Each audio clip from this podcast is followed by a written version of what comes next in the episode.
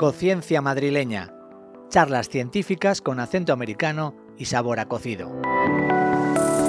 Una serie de Visibility Podcast desarrollada por los miembros de ECUSA, españoles científicos en Estados Unidos. Hola a todos y bienvenidos al nuevo episodio de Conciencia Madrileña. Mi nombre es Nuria Colbonfi y soy investigadora postdoctoral en St. Louis University y miembro del programa de Visibility dentro de la Comisión de Investigación de ECUSA. En este nuevo capítulo nos acompaña la doctora Cristina Espinosa Díez, bienvenida. Hola. Y la doctora Carmen Sanz Miguel, profesora titular de Biología Celular en la Universidad Computense de Madrid, bienvenida. Vamos a empezar con Cristina. Cristina, ¿nos puedes contar un poco cómo llegaste a Estados Unidos y un poco tu trayectoria? Bueno, pues yo llegué en avión como todo el mundo, pero decidí venir de postdoc porque había hecho un par de estancias postdoctorales, eh, predoctorales, perdón, eh, durante mi doctorado. Eh, la primera en Nueva York, la segunda en, Seattle, en, la costa oeste. Y después de eso decidí que me quería hacer un. que me quería venir aquí de postdoc y me mudé en 2015 a Portland, Oregón. Y allí estuve casi cinco años eh, y lo que estaba estudiando era como unos eh, reguladores genéticos pequeños que se llaman eh, en, en, inglés microRNAs, en español microARNs, que son muy muy chiquititos, pero son muy potentes a la vez para controlar la expresión de nuestros genes, estaban controlando el, el microambiente tumoral, cómo las células cancerígenas podían eh, hablaban, por así decirlo, con otras células como las células de, los vasos sanguíneos o las células del sistema inmune. Muy bien, muy interesante. Después nos explicarás un poco más acerca de estos pequeños ARNs no codificantes. Y ahora, en tu caso, Carmen, veo que eres una profesora ya titular en la Universidad Computense. O sea, me imagino que esto es, no es un camino fácil. ¿Nos puedes hacer un breve resumen cómo llegaste hasta allí? Es un largo camino, tú lo has dicho, efectivamente. Em, pues llegué allí. En realidad mi carrera ha sido como un poco... Mm, empecé siendo 100% investigadora y luego ha ido bajando investigación y ha ido subiendo, digamos, eh, docencia. Entonces, bueno, hice, hice mi tesis doctoral en el, CSIC, en el Consejo, y, después me fui allí, eh, de postdoctoral allí a, la universidad, donde tuve un contrato de, de investigadora postdoctoral. Y luego ahí fui encadenando pues mm, posibilidades de, tener mm, pues, mm, pues de ir introduciéndome en la docencia, ¿no? Y, conseguí una plaza de, profesora a nivel muy bajito. Y a partir de ahí, pues luego ha sido un, un, ir y venir eh, entre lo que es la docencia y lo que es la investigación, porque eh, hubo momentos en el que estaba más dedicada a la docencia con estos contratos de profesora. Luego eso se acabó y entonces retomé otra vez un poco más mi faceta investigadora y, ahí estuve en, un ciber de diabetes y, enfermedades metabólicas, también en la Complutense. Entre medias aproveché para irme eh, fuera también. Estuve en, en el Salk Institute en California pues, durante un año, lo que me permitía un poco la, eh, pues por el tipo de contrato que tenía, pues es lo que me permitió estar. Y ya volví, y bueno, pues ya digo, de investigadora postdoctoral, más dedicada a la investigación. Y luego pues me pude reenganchar de nuevo a mi carrera eh, docente. Entonces, eh, bueno, pues conseguí también otra plaza un poco de más categoría y así sucesivamente hasta que hace pues tres años conseguía por fin Em, digamos, estabilizarme y, ser y vivir un poco más tranquila como profesor eh, titular en, allí en la Universidad Complutense.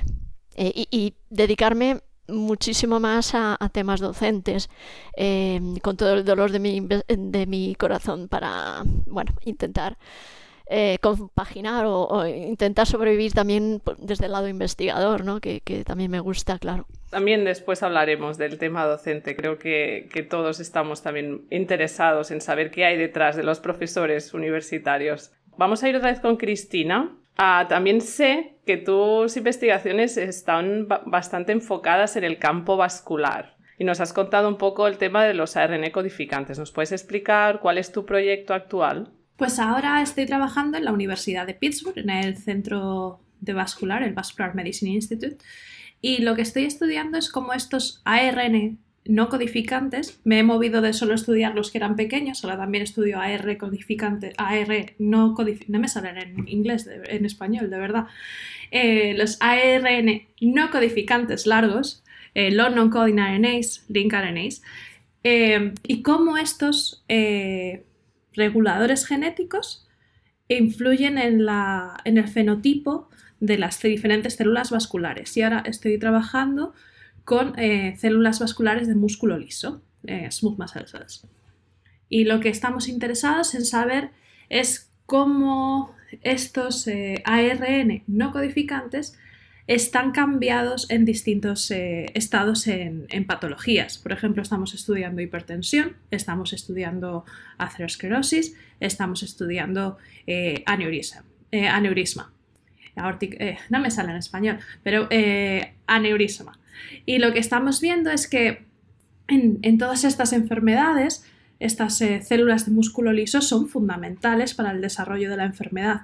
Y cómo, y creo que esto tú lo sabes muy bien, eh, Nuria, cómo que cambien de ser eh, células quiescentes, que están felices, sin dividirse, que, que mantienen un estado contráctil, que es lo que permite a los vasos sanguíneos eh, hacer que la sangre se mueva a través de nuestro cuerpo, eso se desregula todo, se va todo al garete, por así decirlo, y cómo esos ARN no codificantes, los pequeños y los largos, cambian y modulan eso.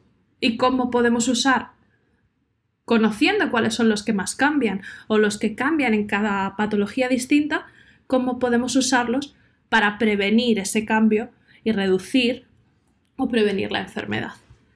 Eso es lo que hago. Muy interesante. Tú, Carmen, no haces nada del campo vascular, ¿o sí?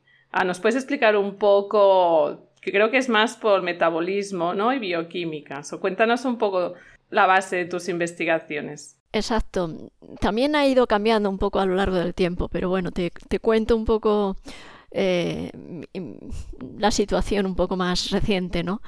Eh, en los últimos años nos hemos dedicado básicamente a estudiar pues ciertas em, proteínas que actúan de sensores pues de nutrientes y de energía que, y que están presentes en las células de forma que de alguna forma mm, son los que informan a, la célula de la disponibilidad de nutrientes en el exterior, del estado energético, Em, etcétera, de, la situación mm, que se puede dar en el exterior para informar lo detectan, informan al, interior celular y la célula responde en consecuencia. Y esto es eh, bastante clave, sobre todo en, órganos que, bueno, que tienen mucho que ver con la detección de nutrientes y las respuestas, etcétera, como puede ser el hipotálamo es el encargado, por ejemplo, de controlar el hambre y la saciedad, pues tiene que saber si, tenemos mucha o poca mm, posibilidad de, tener nutrientes a nuestra disposición para, saber si tenemos hambre o, estamos saciados, por ejemplo. Eh, también es muy importante en otros órganos como, como el hígado. Eh, bueno, pues el hígado es el, gran, el protagonista, el órgano protagonista en controlar eh, el metabolismo y, saber también el estado eh, em, pues nutricional de glucosa, etcétera y poder responder y poder decir, bueno, pues almaceno mm, energía, mm, la gasto, indico mm, si, si se debe activar la, la, lipólisis o la lipogénesis. Bueno, es, un gran órgano también controlando todo esto. Entonces, em, como decía, estamos eh, viendo algunas de estas proteínas que actúan de sensores de nutrientes, entre ellas pues, em, pues algunas de ellas ya eran, estaban muy estudiadas, por ejemplo, en, el páncreas para saber si había glucosa o no y responder mm, produciendo insulina, por ejemplo. Glucoquinasa es una de ellas. Pero bueno, mm, hay otras muchas y entre ellas pues eh, eh, recientemente hemos puesto en, en, valor a una proteína que era poco conocida y que estamos, em, estamos describiendo nosotros que está actuando también como, como un sensor de, nutrientes y es una proteína se llama pasquinasa.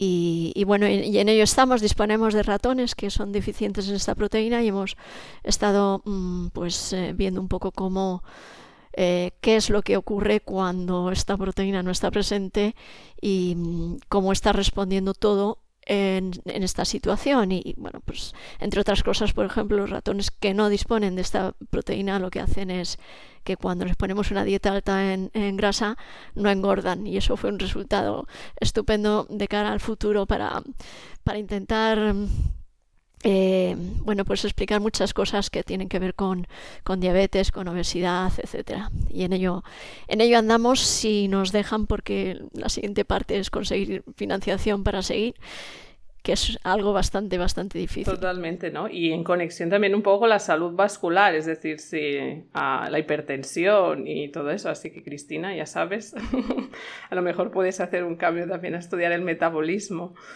A ver, veo que estáis en campos diferentes de investigación. Entonces, Cristina, ¿me puedes explicar por qué has escogido a Carmen para hacer de pareja de tu podcast? Pues no sé, cuando me preguntaste dijiste, eh, elige a un mentor o a alguien que esté en Madrid y yo dije, pues Carmen, tiene que ser Carmen, porque desde que a Carmen la conozco desde cuarto de carrera, desde que estaba Ay, qué joven era yo.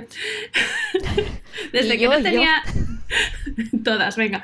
Em, ¿Fue profesora tuya o no? ¿Qué va, qué va, qué va? Eh, yo empecé las prácticas de laboratorio eh, con una. ¿Cómo se llamaba? Una, una beca de la Complutense para introducción al laboratorio chiquitita en el laboratorio de al lado de Carmen, enfrente. Pero Carmen estaba allí, que yo creo que de, de aquella estabas de profesor asociado ya, no, de, eh, ayudante, doctor. Y, la verdad es que lo de ayudante era verdad. Nos ayudaba a todos, daba igual si trabajabas en el mismo proyecto que no. Y entonces eh, creo que fue una de las personas fundamentales como mentora y como amiga eh, durante ese periodo, de ese, año, mientras terminaba la carrera, me apuntaba al máster y no solo me aconsejó en experimentos, de hecho se quedó horas y horas para que me saliese un Western Blot que no salía y no salía y no salía y todavía tengo ese Western Blot eh, en la memoria que probamos de todo hasta que un día decidió salir, Dios sabe por qué. Eh, hasta los días que no salían los, los experimentos, se reía conmigo, nos íbamos a tomar unas cañas. Siempre me mantenía eh, ese espíritu de venga, no, no te frustres, esto es ciencia. Y, y, desde entonces también me ha ayudado a elegir cuál era luego el laboratorio al que me iba a ir de doctorado, porque no me podía quedar en la Complutense. Entonces tenía varias opciones y yo creo que fue una de las personas con las que yo hablaba eh, muy a menudo de me he entrevistado aquí, he hablado con no sé quién, eh, eh, he mandado esta beca, pero no sé. Y era la que me hacía las preguntas clave para que yo misma decidiese. Ella no, me, no decidía por mí, me hacía las preguntas clave de, pero tú estás segura de que te quieres hacer hora y media todos los días de Renfe, porque eso es lo importante. ese tipo de cosas. Y luego ella siempre bromea de si nos seguimos hablando. Y dije, bueno, pues esto va a quedar la demostración de que después de 12 años nos seguimos hablando. Ha, sido su venganza, por lo que veo. Veo que Carmen ha sido realmente una mentora en mayúsculas para Cristina. Supongo que también para otros estudiantes, porque veo que has, dirigido tesis doctorales, trabajos de máster, ¿no? Tus estudiantes. ¿Qué, ¿Qué cualidades crees que tiene que tener un buen mentor, Carmen? Bueno, gracias Cristina por, o bueno, mejor dicho, Cris, por... Se va a poner roja, no lo estáis viendo, pero se está poniendo roja. pero mm, tienes razón, o sea, le di bastante la lata y, me tenía bastante braseada y, y, precisamente eso es lo bueno, o sea, mm, em, yo estoy orgullosa de que bueno, pues tendré mis aciertos y mis defectos también como todo el mundo, pero sí es verdad que estoy orgullosa de que mm, eh, haya gentes o haya pues, eh, estudiantes que de alguna forma, pues, no sé, pues, mm, pues confíen en mí y me pregunten y me mm, y me, no sé, pues me acojan como si fuera una madre, ¿no? Una abuela, digamos, científica. Y, Pero algo les tienes y que yo dar pues encantada, encantada y sorprendida además de que, bueno, pues yo, yo doy los consejos que sea, mm, que tampoco son consejos, lo que hago es contar un poco mi vida. Digo, pues yo, a mí me pasó esto, a mí me pasó lo otro, a mí, pues yo tenía, estaba bien de esta forma o estaba mal de, bueno, pues, mm, o sea, no de consejos porque sepa más que nadie, sino porque también soy más vieja y entonces lo he vivido. Y, mm, y luego pues tengo la suerte que encima me hacen caso y, y, y les sirve pues para tomar una decisión y, encima pues, mm, pues mm, bueno, que también hay que ser buen, buena discípula y hacer caso de lo que te dicen y saber, saber manejar eso, ¿no?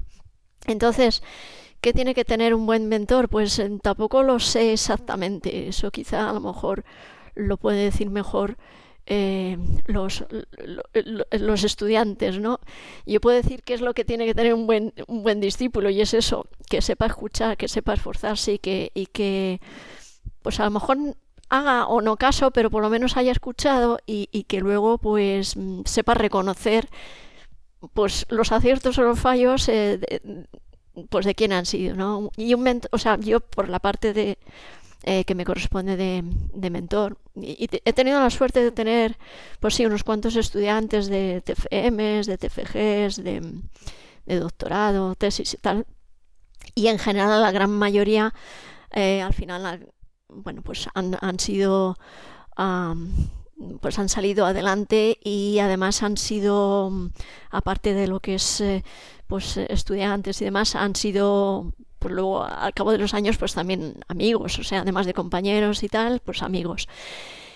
Y, y eso pues yo creo que va un poco mezclado con que además de, de enseñar pues lo que es conocimientos, que eso ya se sobreentiende que alguien que empieza a hacer una tesis o un, o un máster o lo que sea debe tenerlos, ¿no? y debe tener unos expedientes buenos. Bueno, eso yo mm, me da igual realmente. Yo a lo mejor lo que lo que sí que valoro y donde pues, hago más hincapié es, es también un poco predicando, incluso con el ejemplo, es en intentar eh, pues ser mm, ir más allá, o sea, es decir, si al final, eh, al final eres buena persona en la vida en general, eres buena profesional y buen, buen, bueno trabajando en equipo, bueno teniendo empatía con los compañeros, bueno en el día a día de ir pasando situaciones difíciles y persistiendo, etcétera. Entonces, todas esas cosas pues mm, son a lo mejor unas lecciones no tanto de conocimientos y de investigación, de pipeta y demás, que eso también, pues eso, toda la ayuda técnica que puedas dar y demás, pero a lo mejor también ayuda mm, un poco más em, de vida. Y ya digo que no porque sepa más que nadie, sino porque, bueno, pues, pues tengo más, eh, eh, tengo más años. Cuando Chris estuvo allí, pues yo ya era postdoctoral, ya era pues una estudiante un poco perdida en ese momento y, y tenía la suerte que lo preguntaba con, con las personas que tenía así más confianza y demás. Y, bueno, pues le di la confianza y, ahí estaba preguntando todo, incluso, yo qué sé, repasando las cartas que enviaba a los, a los futuros jefes. Oye, ¿esto te parece que está bien? O es que me parece que a lo mejor voy directa, ¿no? Bueno, pues sí, no, esto suena un poco así. Bueno, pues tal. No, pues ese tipo de cosas, el, el día a día. Entonces te re- recupero la pregunta que te ha lanzado Carmen. ¿Qué crees, qué cualidades tiene que tener un buen mentor, Cristina? ¿Por qué te ayudó tanto a ti, Carmen? Bueno, yo creo que lo ha dicho ella. Carmen es posiblemente una de las mejores personas que conozco. De las eh, súper buena persona que yo le digo de a veces te pasas de, de buena que no debería ser tan buena con todo el mundo. Bueno, luego al final todo vuelve. Al final todo vuelve en esta vida, da muchas vueltas. Sí, perdón. Lo sé, lo sé. Pero creo que además de... de se acercaba a nosotros con, con humildad. De no tengo todas las respuestas, pero vamos a descubrirlas juntas. Eh, de conocimiento de su experiencia, pero pues a lo mejor no sabía qué pasaba con eso, o a lo mejor no, no siempre tenía todas las respuestas a todo eh, como A, B o C, sino de, bueno, pues podemos probar todo esto, puedes hacer esto o puedes eh, mirar estas otras opciones.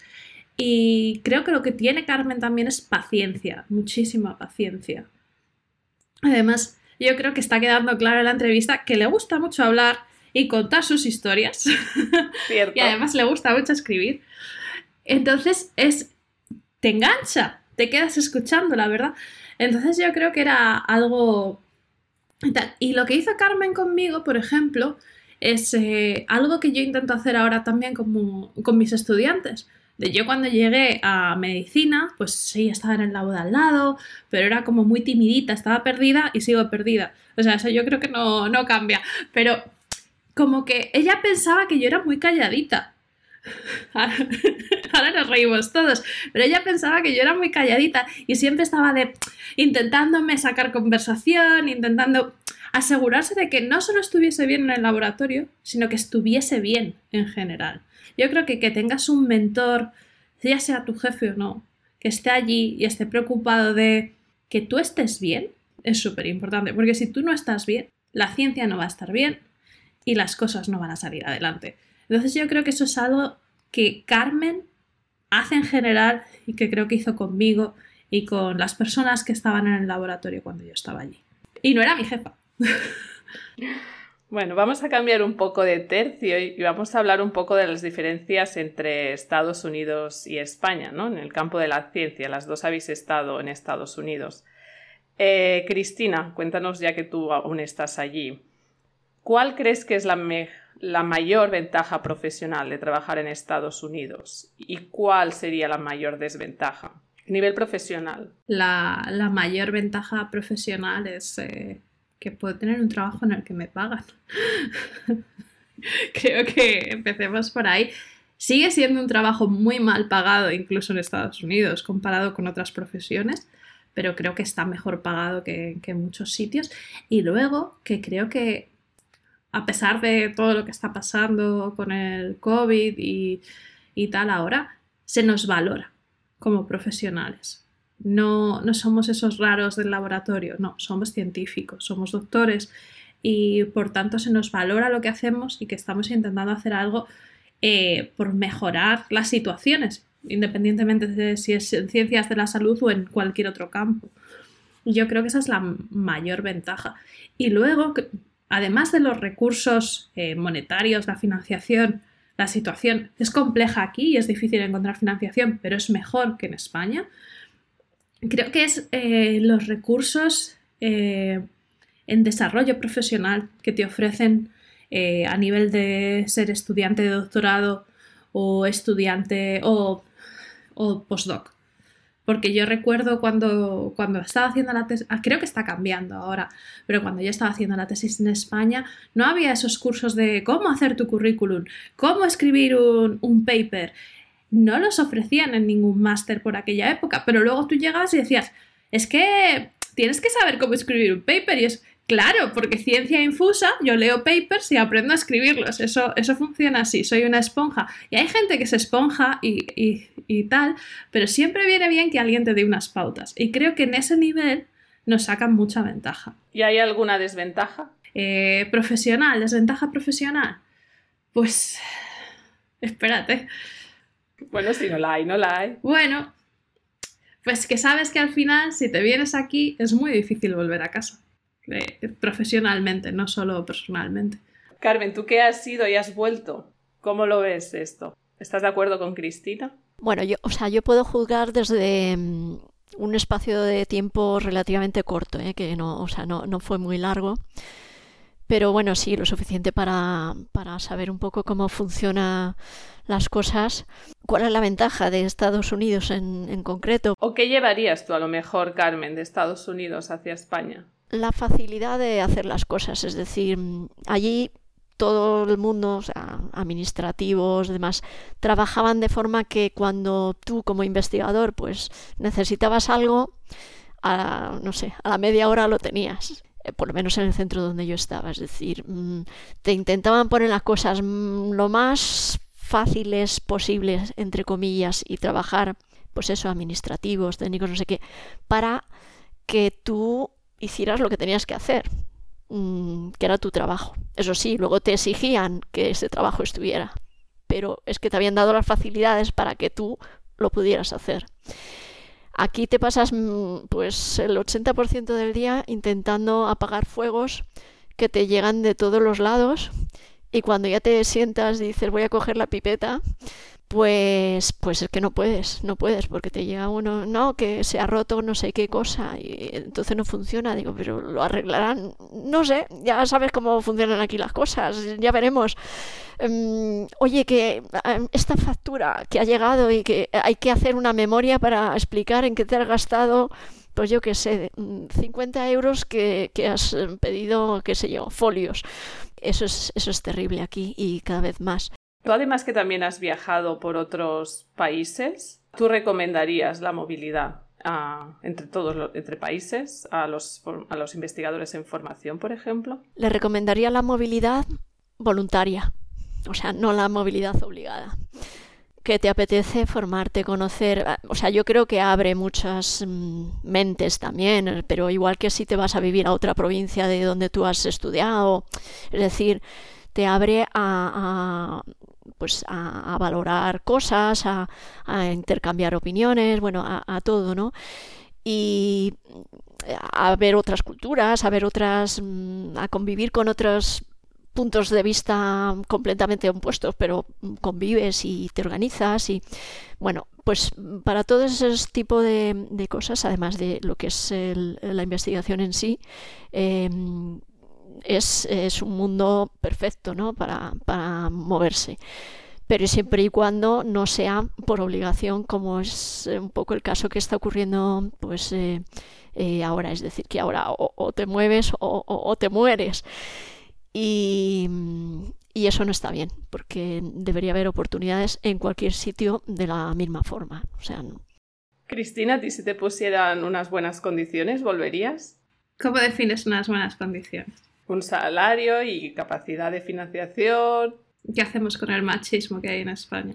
La progresión profesional de las mujeres. En Estados Unidos también tienen ese también problema. También pasa, pero creo que todavía está más agravado en España.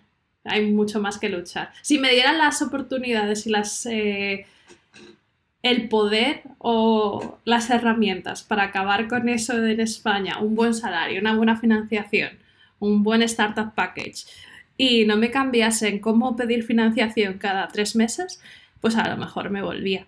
Ahora, si, si me voy a tener que volver loca para poder pedir un boli Vic y hacer una memoria entera de por qué quería el Vic azul en vez del Vic negro, pues no, no me vuelvo. No sé, también muchas veces lo pienso y creo que otra ventaja más personal de las dos que hay aquí es eh, dependiendo mucho en qué ciudad vivas Estados Unidos, hay una diversidad bastante más grande que la que tenemos en España.